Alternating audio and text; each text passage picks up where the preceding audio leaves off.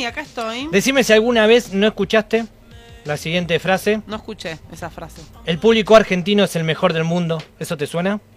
Sí. Seguramente sí. Los medios lo repiten cada vez que pueden. Muchos artistas también cada vez que vienen al país también dicen, no, el público argentino es el mejor de todos. Obvio que la típica también, para quedar bien con la gente. Y para que, el siga show- siendo así. y que el show sea un poquito más épico, en muchos de los casos.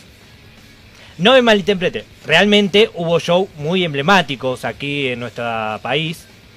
Queen en el año 81 y CDC en el 2009 fueron shows que realmente marcaron a la misma banda y también marcaron al público. Así como hubo shows zarpados en Argentina, también hubo shows muy problemáticos. Hoy le voy a contar uno de ellos, Lulu Muy bien. la presentación de Nirvana en Argentina.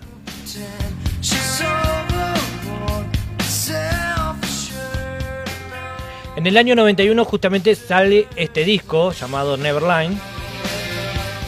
Y en 1992 Nirvana había anunciado que iba a realizar una gira por todo el mundo en la cual incluía por primera vez a la Argentina. Imagínate la locura que eso generó, esa noticia.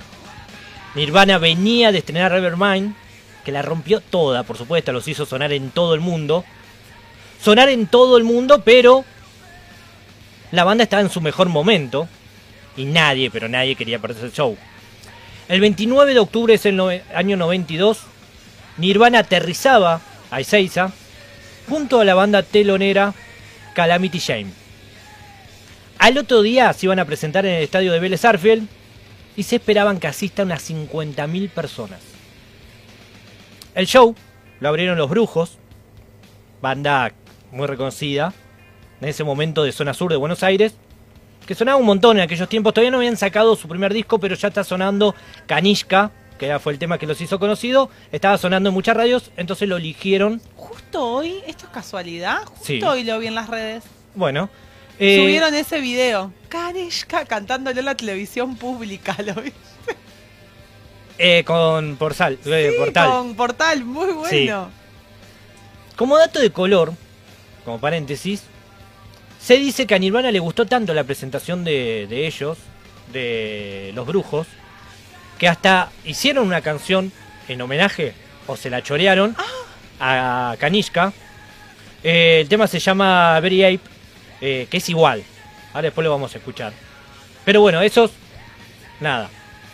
Un dato de color. Mismos acordes, o sea, suena la Es misma igual. melodía. No Es igual. la puedo believe.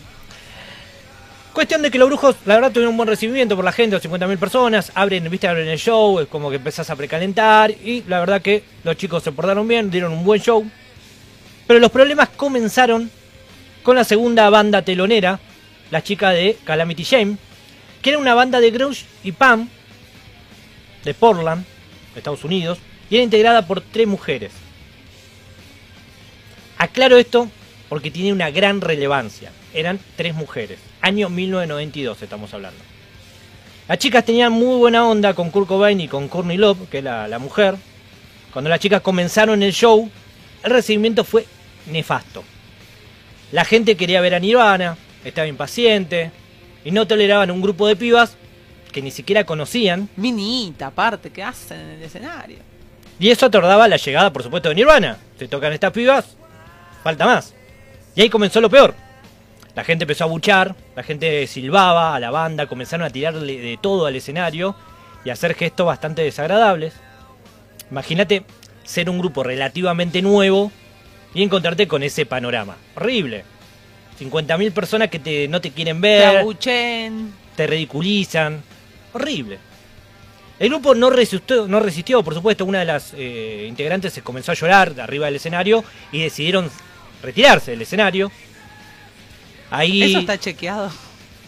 ahí Courtney Love le- les habla un poco, les dice, chicas, mirá, salgan, tienen todo nuestro apoyo. Las chicas volvieron a salir nuevamente del escenario y no había con qué darle, la gente no las quería ahí, todo fue muy cruel. La cantante unos años después contó lo que sucedió en Buenos Aires, cito, ¿no?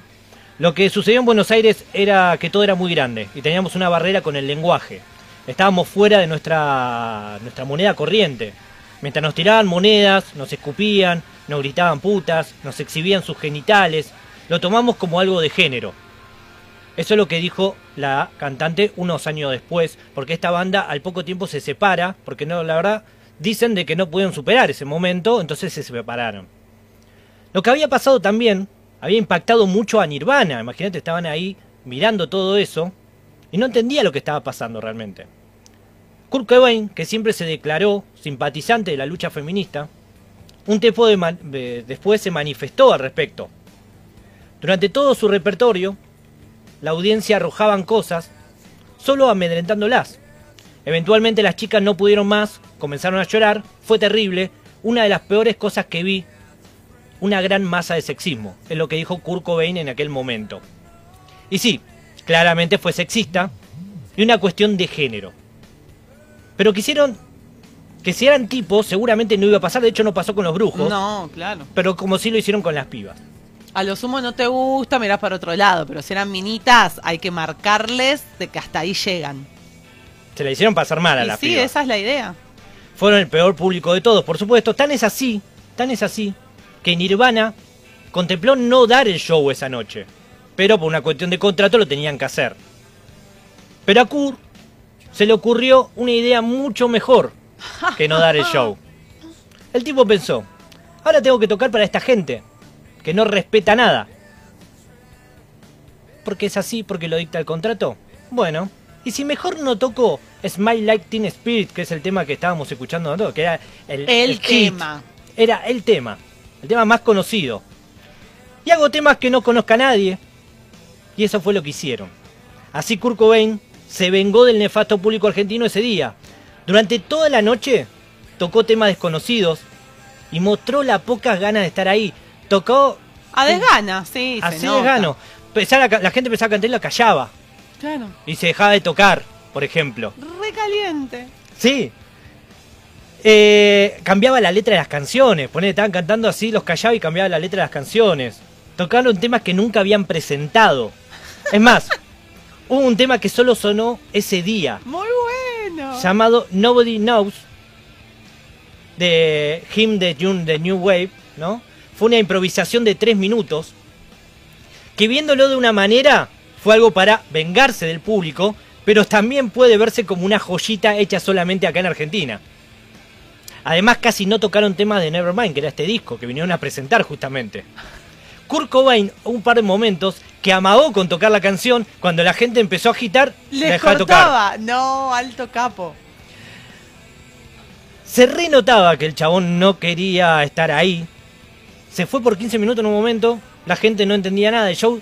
Seguían tocando, el, el baterista tocaba con una batería de juguete, pero así como burlándose realmente del público. El show lo cerraron con un tema totalmente desconocido de Nevermind, que era una pista oculta que se reproducía una vez que terminaba el disco. Lo loco, que cuando el show terminó, los integrantes de Nirvana dijeron, acá se pudre todo. La gente se va a enojar, acá se va a pudrir todo, negro. Vámonos rápido y se va armar alto quilombo. Pero no fue así. Muchos consideran que ese show, como uno de los más exóticos de la banda, porque hicieron lo que querían, terminó siendo hasta histórico. Obviamente hay mucha gente que quedó media caliente. Antes de irse del país, Kurt Cobain explicó lo sucedido. Y él dice, de mi punto de vista, más allá que es cuestionable lo que hice, el público se comportó mal, de forma nefasta con las calamities. Kurt se terminó vengando de tanto sexismo y de tanto machirulaje de una forma realmente creativa.